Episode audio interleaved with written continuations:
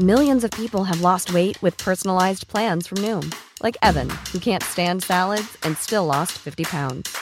Salads, generally, for most people, are the easy button, right? For me, that wasn't an option. I never really was a salad guy. That's just not who I am. But Noom worked for me. Get your personalized plan today at Noom.com. Real Noom user compensated to provide their story. In four weeks, the typical Noom user can expect to lose one to two pounds per week. Individual results may vary.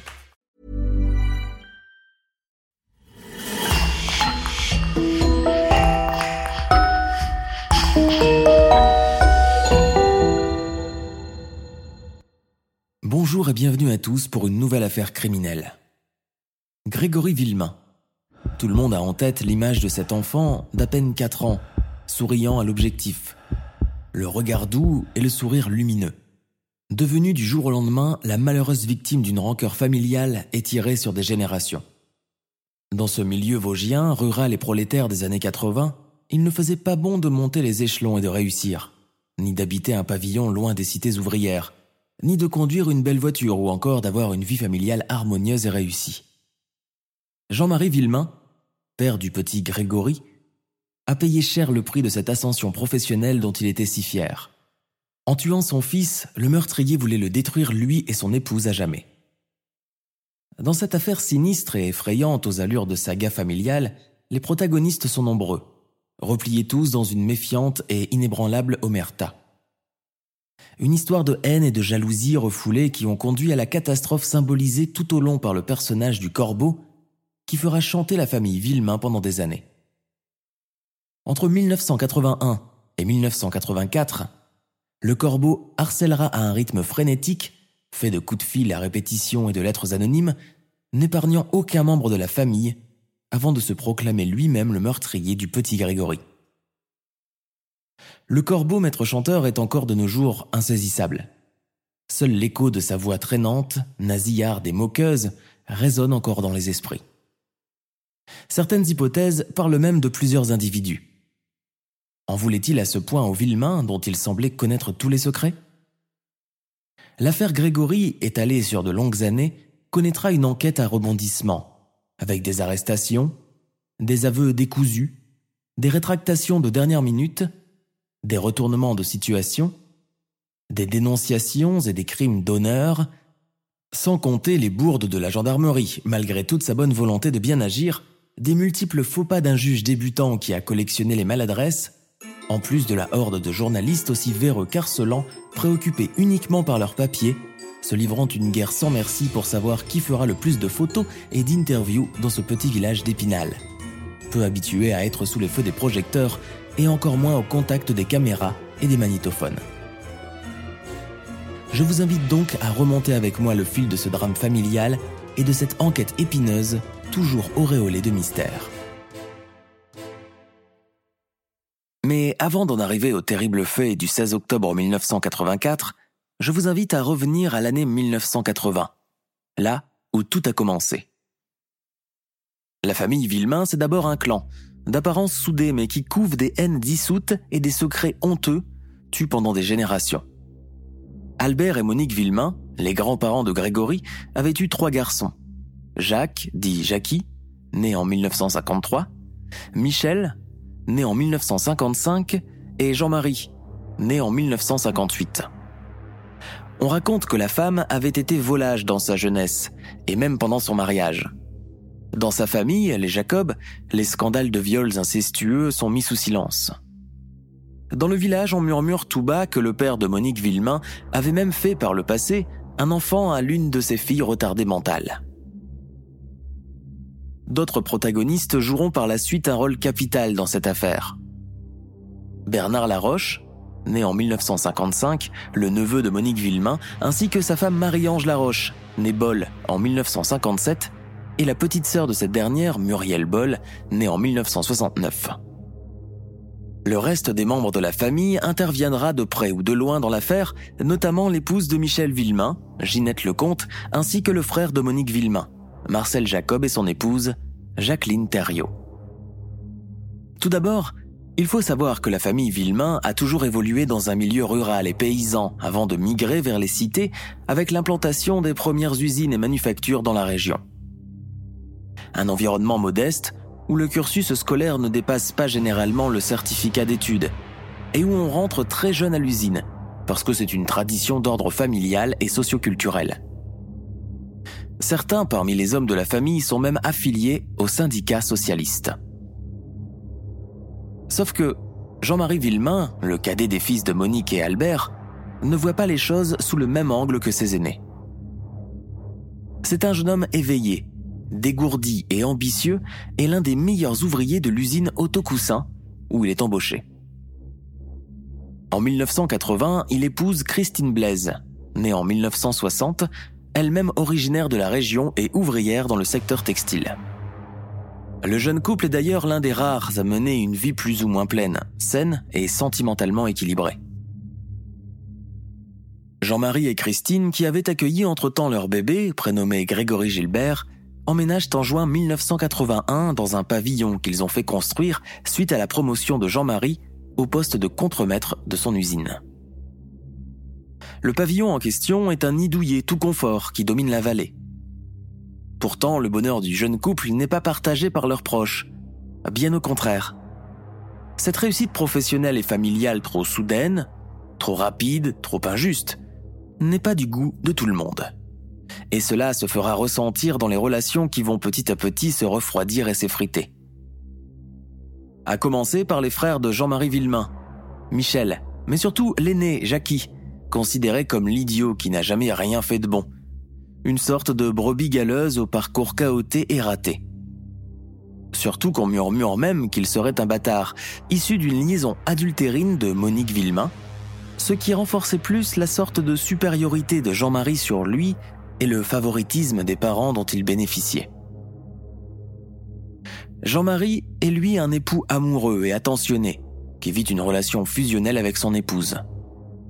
Depuis la naissance de son fils, doublé de son ascension professionnelle rapide, il semble trop fier, voire suffisant et arrogant avec son entourage familial et professionnel.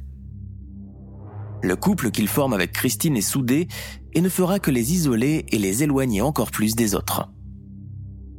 Contents de leur nouvelle facilité financière, ils dépensent et meublent leur maison avec goût.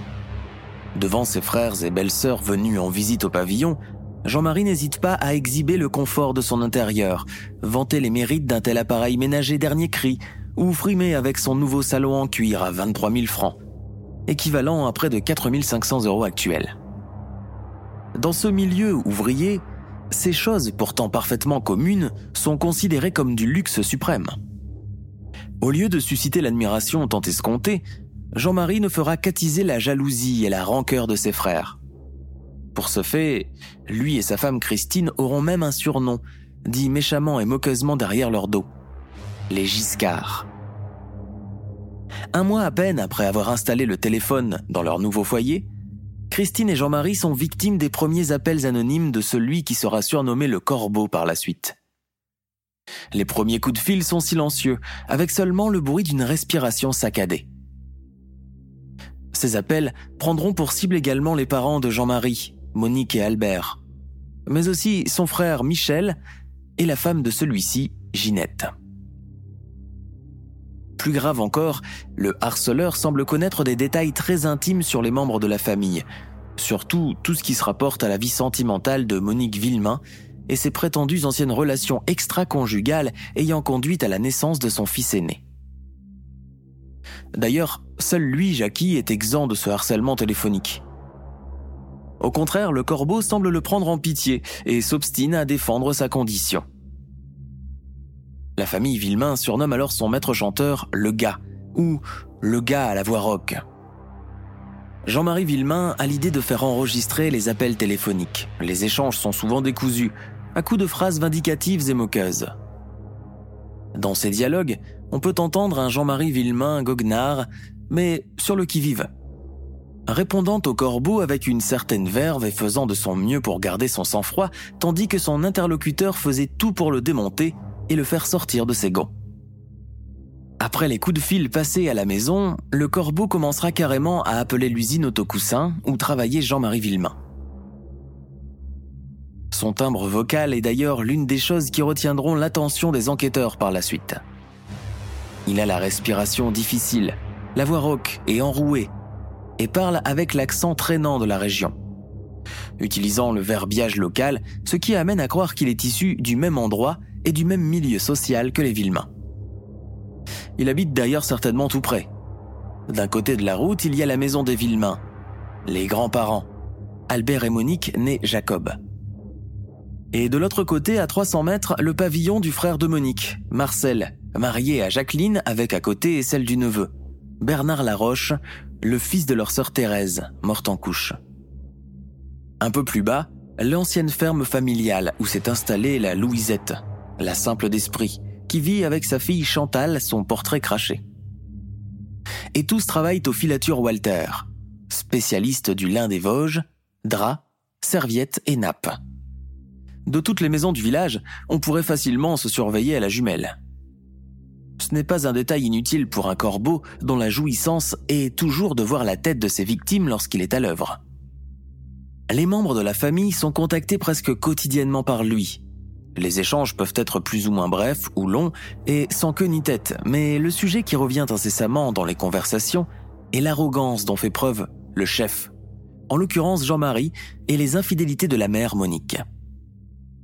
Étonnamment, le corbeau prendra toujours parti du frère, Jackie, insistant sur le fait qu'il soit le mal-aimé et l'incompris, le moins avantagé socialement aussi. On ne recensera pas moins de 1000 appels, dont certains sont même devenus célèbres. Après les appels, le corbeau passera à des menaces plus physiques. Une vitre de la maison de Christine et Jean-Marie est cassée un soir alors qu'ils étaient à l'intérieur avec leur fils. Les pneus d'une de leurs voitures sont dégonflés. Ayant soupçonné un temps Roger Jacquel, le beau-père de son frère Jackie d'être le corbeau, Jean-Marie finira par laisser tomber cette supposition. Pendant ce temps, le corbeau changera de stratagème et passera aux lettres anonymes. Il en rédigera quatre en tout. Albert et Monique, de leur côté, reçoivent deux autres lettres, une datant du 27 avril 1983 et l'autre du 17 mai 1983. La deuxième comportait une menace sur Grégory. Le corbeau continue ses provocations à l'égard de Jean-Marie Villemain, qu'il semble vouloir pousser dans ses retranchements. Lors d'un de ces échanges, le corbeau menace Jean-Marie de lui brûler sa maison. Ce dernier, feignant l'indifférence goguenarde, lui rétorque qu'il en construira une autre. Puis le corbeau continue dans sa lancée et menace de s'en prendre physiquement à son épouse Christine. Ce à quoi Jean-Marie répond qu'il en trouvera une autre de femme. Sauf que la dernière menace du corbeau sera terrible. Il déclare vouloir faire du mal à Grégory. Et là, Jean-Marie perd toute contenance et lui crie ⁇ Ne fais jamais ça !⁇ Le corbeau comprend alors tout de suite que la seule faiblesse, la seule raison de vivre de Jean-Marie Villemain est son fils Grégory. Ce sera donc lui la cible de son plan machiavélique. Le mardi 16 octobre 1984, Christine Villemain, comme à l'accoutumée, sort de son travail à l'usine vers 16h55 et passe récupérer Grégory chez sa nourrice, Christine Jacot. En arrivant chez eux, Grégory reste à jouer à côté du tas de gravier devant la maison, tandis que sa mère s'occupe du repassage à l'intérieur. Vers 17h20, elle sort chercher Grégory, mais plus de traces de l'enfant. Christine fait alors le tour du pavillon et du jardin avant de prendre sa voiture complètement paniquée et partir à sa recherche dans les alentours. Aux personnes du village interrogées, aucune n'a vu la trace de l'enfant. Désespérée, Christine alerte les gendarmes à 17h50. Il semblerait qu'au moment même, le corbeau ait posté sa quatrième et dernière lettre, où il revendique le crime de Grégory. La lettre envoyée vers 17h15 n'arrivera à destination que le lendemain. Michel Villemain, l'oncle de l'enfant, est quant à lui contacté par le corbeau qui le prévient du meurtre. Je te téléphone car ça ne répond pas à côté, chez Albert et Monique. Je me suis vengé du chef et j'ai kidnappé son fils. Je l'ai étranglé et je l'ai jeté à la Vologne. Sa mère est en train de le rechercher mais elle ne le trouvera pas. Ma vengeance est faite. Le corps de l'enfant est repêché le soir même, à 21h15 par les pompiers. Grégory avait été jeté dans la rivière Vologne, à Docel, le village voisin de l'Épange. L'image dramatique et saisissante du pompier portant dans les bras le cadavre du petit garçon échoué dans un barrage, le bonnet rabattu sur les yeux, vêtu d'un anorak bleu, pieds et mains liés, fera la une des journaux dans toute la France dès le lendemain matin, 17 octobre 1984. Les journalistes de RTL, venus expressément de Paris pour couvrir les faits, sont les premiers à interviewer les parents de l'enfant, tous les deux visiblement très ébranlés et en état de choc. Le matin même, Jean-Marie Villemain venait de recevoir la lettre du corbeau postée la veille qui disait J'espère que tu mourras de chagrin, le chef. Ce n'est pas ton argent qui pourra te redonner ton fils. Voici ma vengeance, pauvre con. Devant les journalistes, Jean-Marie Villemain, âgé d'à peine 26 ans, et son épouse de 24 ans sont brisés et ont de la peine à retenir leur émotion. Pendant ce temps, les gendarmes commençaient leur investigation au niveau de la Vologne à Dossel. Le corps de l'enfant est autopsié le lendemain du meurtre, soit le mercredi 17 octobre 1984. Le rapport des médecins légistes estime que Grégory n'avait pas subi de violence physique avant sa mort, mis à part quelques échymoses sur le visage, dû sûrement à la température glaciale du courant et des pierres tranchantes présentes dans l'eau. Ses poumons ne contenaient qu'une partie minime d'eau, ce qui indique qu'il était fortement probable qu'il soit déjà mort avant d'avoir été jeté dans la Vologne. Par ailleurs, aucune trace d'alcool n'a été décelée dans son sang. Les conclusions de cette autopsie révèlent que la mort du petit Grégory est due à une submersion vitale à double origine, asphyxique et inhibitrice. Le jour même, le juge Jean-Michel Lambert, jeune magistrat de 32 ans, encore novice dans le métier, est sommé de se charger du dossier Villemain. Encore débutant aux prémices des faits, jamais il ne se serait douté que l'affaire Grégory lui serait fatale, aussi bien professionnellement que personnellement. Entre-temps, le village de l'Épanche sur Vologne est pris d'assaut par la caméra et les hordes de journalistes des différentes dépêches et chaînes de radio et de télévision nationales, avec à leur tête les chroniqueurs de Paris Match et RTL. Chaque jour voit arriver son lot de photographes et de journalistes, armés de leurs magnétophones et leurs calepins, n'hésitant pas à pénétrer chez les villageois effarouchés et peu enclins à parler pour leur poser des questions. Les obsèques du petit Grégory ont lieu le 22 octobre 1984 dans une ambiance de plan. Presque toutes les caméras de télévision de France sont là. Si tout a l'air de se passer calmement à l'église remplie de 700 personnes, la mise en terre du corps de l'enfant dans le caveau dégénère en hystérie. Christine Villemain, prise d'une crise de larmes, s'évanouit dans les bras de son mari et est emportée loin de la foule. Elle n'assistera pas à la mise en terre de Grégory. Les gendarmes et les policiers présents sont aux aguets, flairant les personnes présentes à l'enterrement afin de détecter parmi l'assistance un comportement suspect. Mis à part la difficulté de l'enquête, les gendarmes sont confrontés à l'ébullition médiatique. Jamais encore des journalistes n'avaient été des protagonistes aussi importants et récurrents que dans l'affaire Grégory. Nombreux et gonflés d'importance, ils se montrent enquiquineurs et téméraires face à cette modeste gendarmerie de province, menée par le non moins trop indulgent et inexpérimenté lieutenant Sesma, intimidé et peu accoutumé, lui et ses hommes, à une telle exposition médiatique. Lors des investigations, les journalistes prendront même de l'avance sur les agents de l'ordre en les devançant sur l'enquête. Des investigations qui s'annoncent d'ailleurs difficiles, avec peu d'éléments exploitables. Le dépistage ADN n'existe pas à cette époque, encore moins Internet. Avec le peu d'éléments dont ils disposent, les gendarmes vont alors creuser différentes pistes de façon aléatoire. Le beau-père de Jackie Villemain, Roger Jacquel, revient pour un moment sous les feux des projecteurs. Jean-Marie Villemain l'ayant toujours soupçonné d'être à l'origine des appels anonymes. Mais la présentation de Jacquel d'un alibi solide lors du crime l'écartera définitivement du rang des accusés. Les enquêteurs feront passer une épreuve de dictée à tous les membres de la famille Villemain, ainsi qu'à toutes leurs connaissances, voisins et parents par alliance.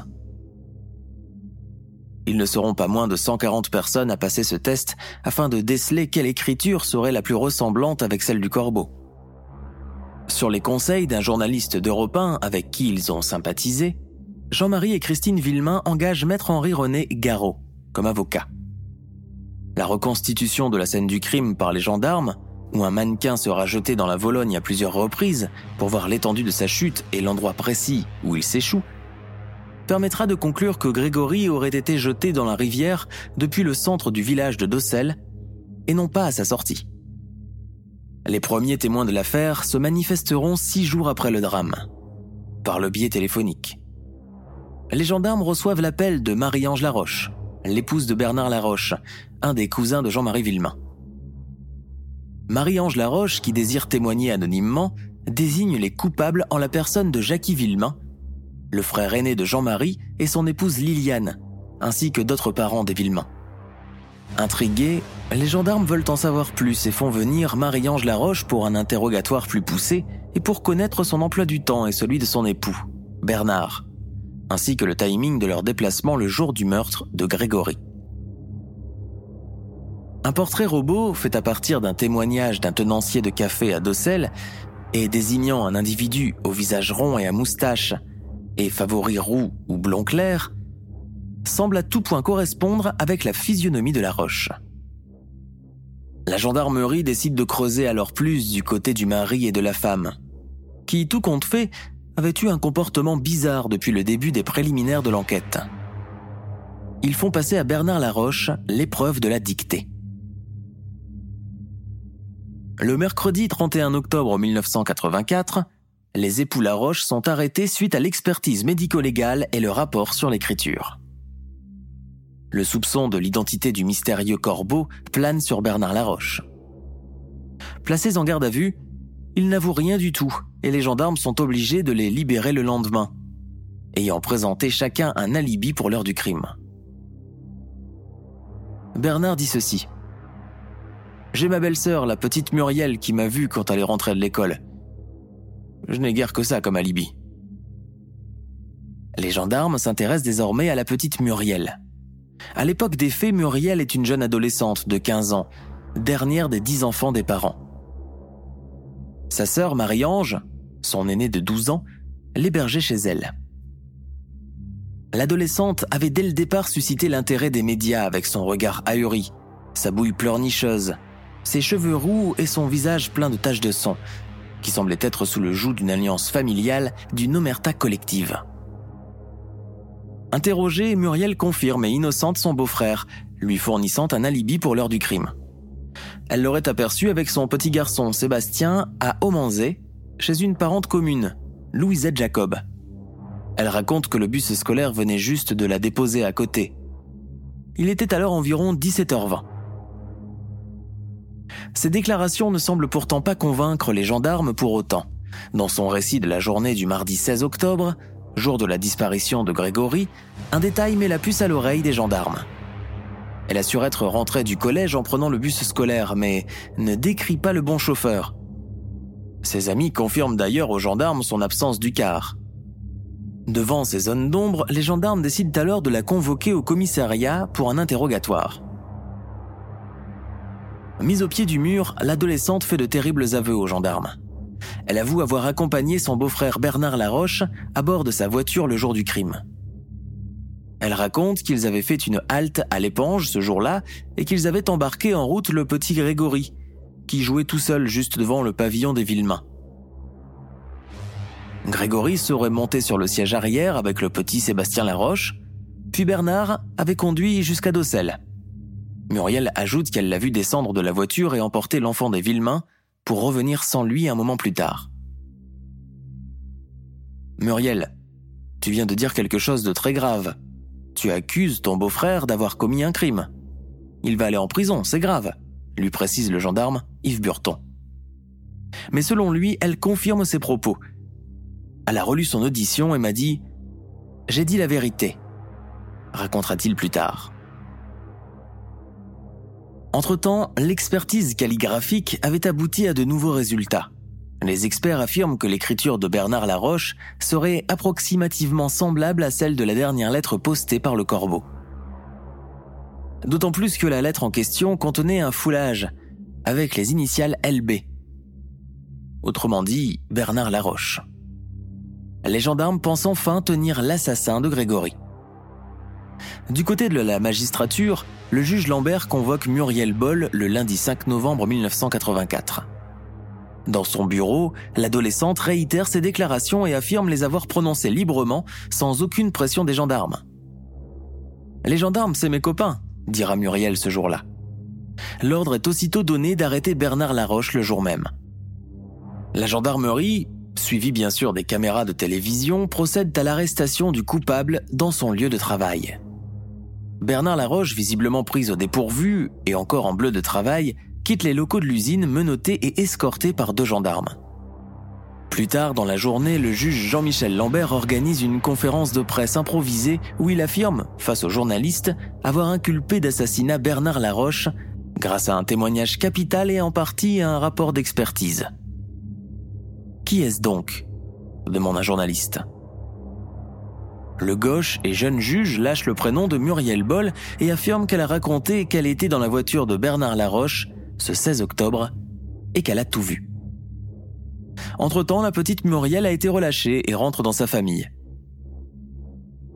Selon le capitaine de gendarmerie Étienne Sesma, c'est ce jour-là où le magistrat a dépassé les bornes et franchi la ligne jaune. Il n'aurait jamais dû donner le nom de Muriel, regrette l'officier. Qu'est-ce qu'il fait ensuite de cette pauvre fille?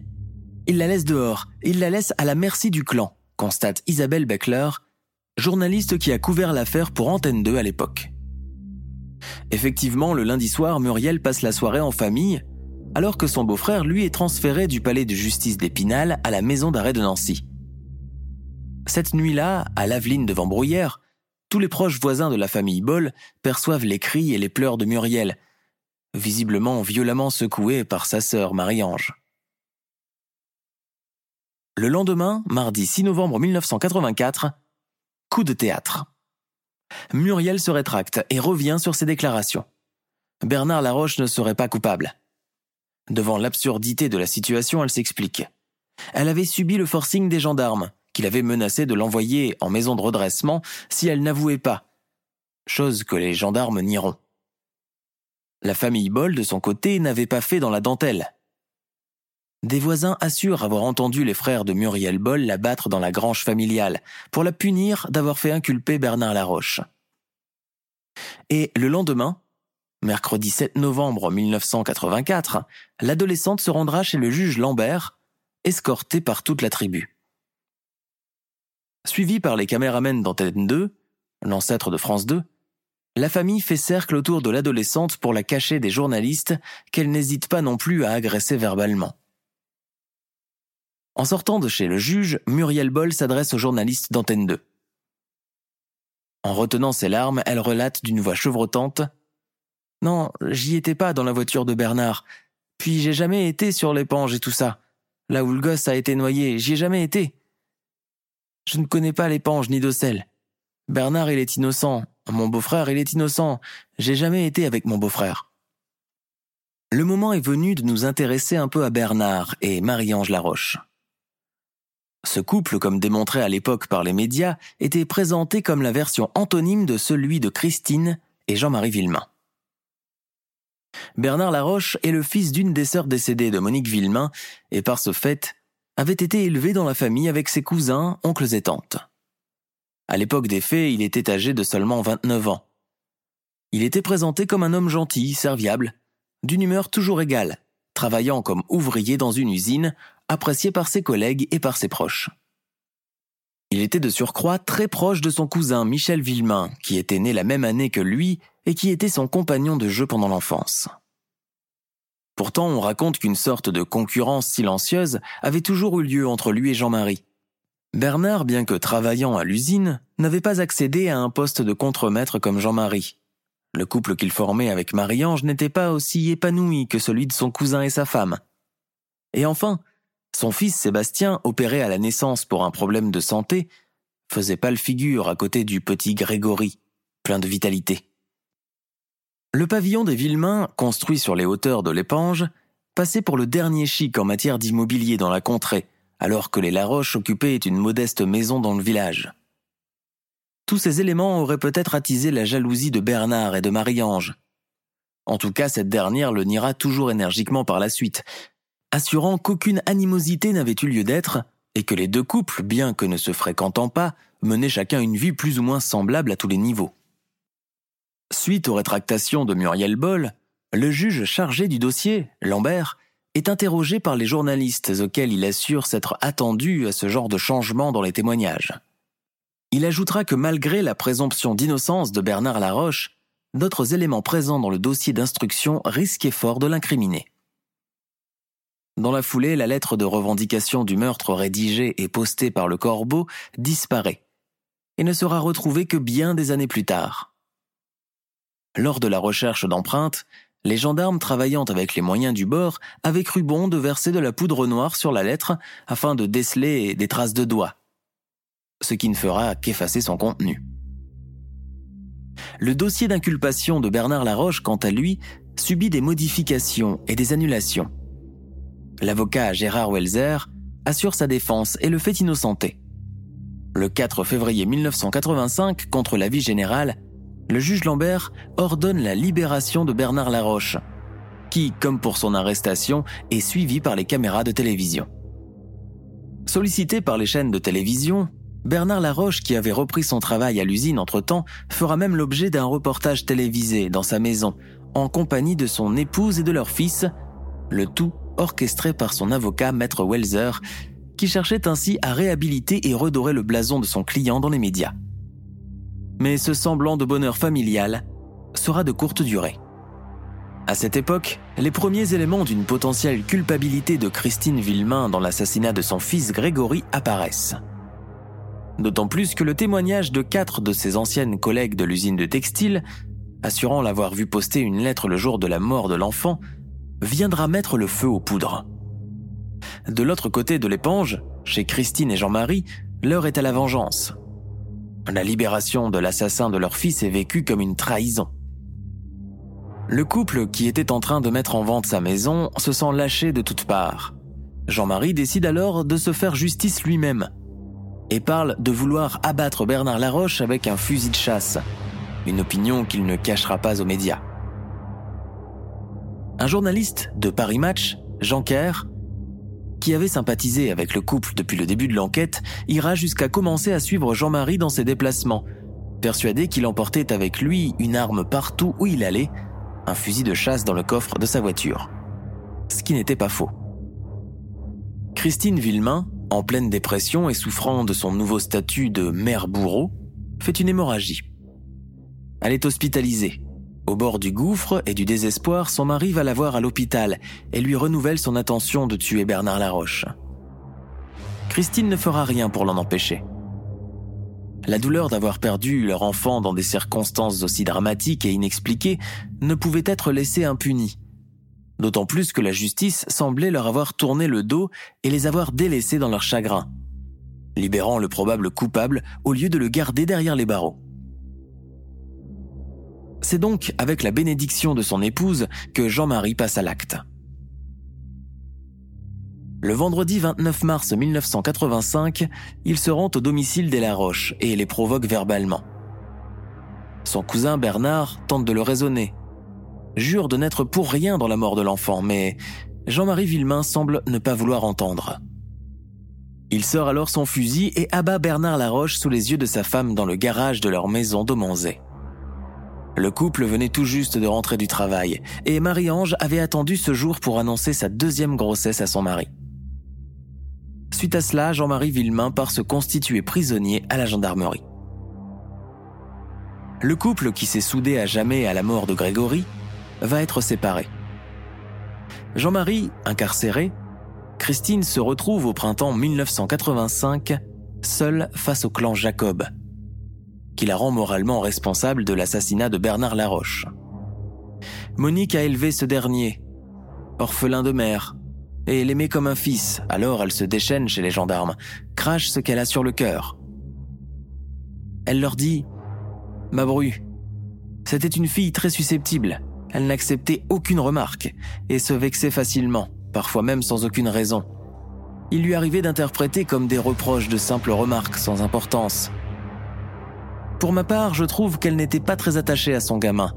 Elle ne lui portait pas un véritable amour maternel. Elle l'embrassait très peu, contrairement aux autres mamans. Christine profitait de chaque occasion pour donner Grégory à Jean-Marie. Lorsqu'il partait, elle demandait à son mari de le prendre avec. Je ne peux trouver d'autre mot que de dire qu'elle s'en débarrassait. Monique persifle et fait grandir la rumeur. Le 5 juillet 1985, se basant sur les témoignages des quatre collègues de Christine, le juge Lambert place Christine Villemain en détention provisoire pour le chef d'accusation d'assassinat de son fils Grégory Villemain. Épaulé par son mari depuis sa prison, ils entament conjointement une grève de la faim pour protester contre cette grotesque décision de justice. Les éléments de l'enquête, notamment le témoignage des collègues, la présence dans la cave des Villemains de cordelettes identiques à celles qui avaient servi à ligoter le petit Grégory, ainsi qu'une nouvelle expertise d'écriture, avancent que Christine Villemain serait possiblement le corbeau. Toujours en prison, le couple Villemain décide de porter plainte de son côté contre Muriel Boll pour rap d'enfant et participation au crime. Les Villemains sont sûrs que leur fils avait été drogué avec une forte dose d'insuline injectée dans les veines, d'abord parce qu'une seringue avait été trouvée sur les lieux du crime, et puis parce que Muriel Boll avait une mère diabétique dont elle s'occupait pour les injections d'insuline. Néanmoins, cette accusation se soldera en non-lieu. Christine Villemain, alors incarcérée, donne naissance à son second enfant, un petit garçon nommé Julien, le 30 septembre 1985. En décembre 1986, elle est renvoyée devant la cour d'assises des Vosges. 25 charges pèsent contre elle, dont le fait d'avoir disposé, selon la cour, d'un temps suffisant pour effectuer le trajet entre son domicile et le lieu d'immersion de l'enfant. Ce laps de temps d'à peine plus de 19 minutes était supposé englober à la fois un trajet d'environ 12 km en voiture sur de petites routes de campagne, le fait de tuer l'enfant, de le ligoter et de le jeter à la rivière, rendant le scénario plutôt invraisemblable et le témoignage des quatre ex-collègues de l'usine qui affirmeront l'avoir vu à la poste le jour de la mort de Grégory. Elle se défendra devant le juge bec et ongle. Mais les quatre autres femmes resteront sur leur position. Les journaux français qui ne couvrent à l'époque plus pour l'essentiel que cette affaire participeront à la diabolisation de l'image publique de Christine Villemain. La romancière, Marguerite Duras, jettera encore de l'huile sur le feu en publiant un écrit intitulé Sublime, forcément sublime, Christine V. Un texte dans lequel Marguerite Duras semblera justifier et excuser en quelque sorte l'infanticide présumé de Christine Villemain par une oppression millénaire exercée sur la femme et une maternité vécue dans la douleur et le morcellement. Cela prendra de telles proportions que désormais, aux yeux de l'opinion publique, la jeune mère éplorée que la France entière avait vu hurler de douleur lors des obsèques de son enfant, était devenue en un rien de temps la mère bourreau, cruelle et indigne. Tout au moins les avis seront partagés et contradictoires quant au rôle qu'elle aurait joué dans l'assassinat de son petit garçon. La pression est telle que la Cour d'appel de Nancy, qui avait précédemment décidé de prononcer un non-lieu et la libérer, se voit contrainte de la renvoyer devant les assises. Le 17 mars 1987, le juge Jean-Michel Lambert est déchargé pour incompétence. On reprochera plus tard au magistrat son caractère fâcheusement narcissique et de ce fait facilement manipulable. Il se sera laissé happer par la pression médiatique, quitte à violer de manière répétée le secret de l'instruction en révélant par exemple aux journalistes la teneur des déclarations de la jeune Muriel Boll et l'identité de l'intéressé. Par ailleurs, sa mauvaise maîtrise de la procédure et un manque de rigueur qui ne pouvait que nuire à la gestion d'une affaire criminelle beaucoup plus complexe que ce qu'il avait sans doute imaginé au départ, vont entraîner l'annulation de nombreuses pièces importantes du dossier. L'affaire Villemain est alors confiée à un autre magistrat, le juge Simon. Le 24 décembre 1987, Jean-Marie Villemain est libéré et assigné à résidence dans l'Essonne, où il est rejoint peu de temps après par son épouse qui est libérée aussi. Le 3 février 1993, le cas de Christine Villemain est enfin réhabilité par la justice et la Cour de Dijon rend sa décision d'effacer son casier judiciaire. La même année, Jean-Marie est renvoyé devant la Cour d'assises de Dijon où il comparaît pour le meurtre de Bernard Laroche. Il est condamné à 5 ans de réclusion criminelle mais sortira au bout de deux semaines grâce à la détention préventive qu'il avait déjà effectuée. Marie-Ange Laroche crie au scandale judiciaire et s'insurge avec son avocat Gérard Welzer contre cette décision beaucoup trop clémente malgré la gravité du crime. Depuis, le couple a eu trois autres enfants et a quitté la région pour s'installer dans l'Essonne. Ils ne font plus parler d'eux, mais demandent toujours activement à la justice de trouver qui a assassiné leur enfant de 4 ans. Les faits qui vont suivre sont sporadiques, l'affaire Grégory revenant sur le devant de la scène régulièrement. En 2008, la Cour d'appel de Dijon, saisie par les époux Villemain, ordonne la réouverture de l'enquête pour une nouvelle recherche d'ADN. Une précédente analyse d'ADN en 2000-2001 n'avait rien donné. Le 24 avril 2013, le procureur général de la Cour d'appel de Dijon, Jean-Marie Bonnet, présente les résultats non concluants des dernières analyses ADN et annonce que le dossier n'est pas clos, mais que d'un point de vue scientifique, l'espoir de trouver le coupable s'éloigne. Mais coup de théâtre, en juin 2017. Marcel et Jacqueline Jacob, grand-oncle et grande-tante de Grégory, sont mis en examen pour enlèvement et séquestration suivie de mort et incarcérés. Ils sont soupçonnés d'être les fameux corbeaux, mais seront remis en liberté quelques jours plus tard. Muriel Boll est renvoyée une seconde fois devant la justice le 28 juin 2017, suite à la dénonciation d'un de ses cousins qui a préféré garder l'anonymat. Ce dernier assure que le crime avait été prémédité par Bernard Laroche et que Muriel était au courant du plan de kidnapping de l'enfant. Pour protester, elle entame une grève de la faim. Elle ressort de prison le 4 août 2017 mais restera sous contrôle judiciaire. Malheureusement, dans cet incroyable imbroglio, un autre drame va se rajouter à la série des étrangetés de l'affaire Grégory. Le premier juge chargé de l'enquête, le juge Jean-Michel Lambert, et découvert chez lui, le 11 juillet 2017, un sac en plastique noué sur la tête. Il s'est donné la mort et il laisse des explications écrites de sa main. Une lettre à sa femme, une deuxième à sa fille, une autre à son éditeur et une dernière pour un ami journaliste. Dans celle adressée à la presse, le juge explique qu'il s'est donné la mort à cause de l'affaire Grégory. Il mentionne les faits de cette affaire incontrôlable qui semble l'avoir beaucoup affecté. Par son geste désespéré, le juge Jean-Michel Lambert rajoute plus de drame à cette affaire macabre, et dans sa lettre, il clame envers et contre tous l'innocence de Bernard Laroche, le premier suspect qui a été tué par Jean-Marie Villemain, le papa de Grégory. Il faut dire que le juge a longtemps été décrit publiquement comme un petit juge dépassé par une affaire hors norme. Sans aucun doute a-t-il été affecté par les nouvelles données apportées par le logiciel Anacrim, et a mal vécu le retour de l'affaire à la une de l'actualité. Entre 2018 et 2020, Muriel Boll, reconnaissable seulement à sa tignasse rousse et mère de quatre enfants, âgée d'une cinquantaine d'années et en surpoids, subit deux autres gardes à vue. Le 16 janvier 2020, elle est enfin relaxée par la justice. Jean-Marie et Christine Villemain ont eu entre-temps trois autres enfants, la famille vit désormais loin de la fièvre médiatique et ne participe à aucun débat public sur le sujet. Leur enfant décédé est toujours omniprésent par les photos ou dans les conversations, mais cela n'a pas empêché les trois autres enfants de trouver leur place et de faire de belles études. Julien, 35 ans, est opticien. Il est désormais installé en Alsace et vient d'avoir une fille. Emeline, 32 ans, est professeur agrégé en sciences et vie de la Terre et Simon, 22 ans, poursuit des études supérieures après un bac S décroché en 2016. Marie-Ange Laroche, appuyée par son fidèle avocat, Maître Welzer, a quant à elle écumé les plateaux télé durant les années 90 en invité de marque pour parler de l'affaire, se faisant porte-parole de la mémoire posthume de son mari.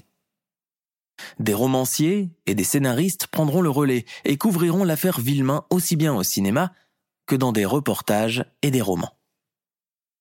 L'affaire Villemain pourrait être considérée comme le fait divers du siècle, de par l'étrangeté de ses circonstances, la cruauté du crime perpétré, l'ambiance d'omerta prédominante de cette région vallonnée des Vosges. Jamais une affaire criminelle n'avait suscité autant d'expertise, de rebondissements, de vendetta, de retournements de situation. Jamais les gendarmes n'avaient été aussi mal lâchés sur le terrain, et surtout jamais les journalistes n'avaient joué un rôle aussi médiatique et prédominant. Le couple Villemain a-t-il été victime de son ascension sociale qu'il avait trop exposé aux yeux de ses proches jaloux? L'assassinat de leur fils est-il intervenu comme une vengeance d'une histoire familiale trop ombrageuse et brouillonne? Et le corbeau? Cet insaisissable malfaiteur était-il une seule et même personne ou plusieurs individus des deux sexes? Son obsession à vouloir molester et harceler les Villemains était-elle l'œuvre de son cerveau dérangé ou d'une succession d'événements longtemps mis sous silence?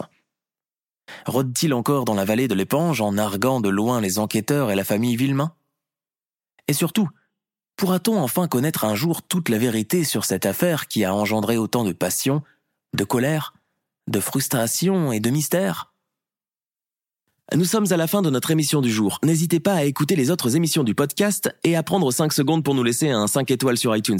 C'est vraiment très important pour nous. Vous pouvez aussi vous abonner pour ne pas rater les prochains épisodes et nous suivre sur Facebook pour nous en proposer de nouveaux. Merci et à bientôt.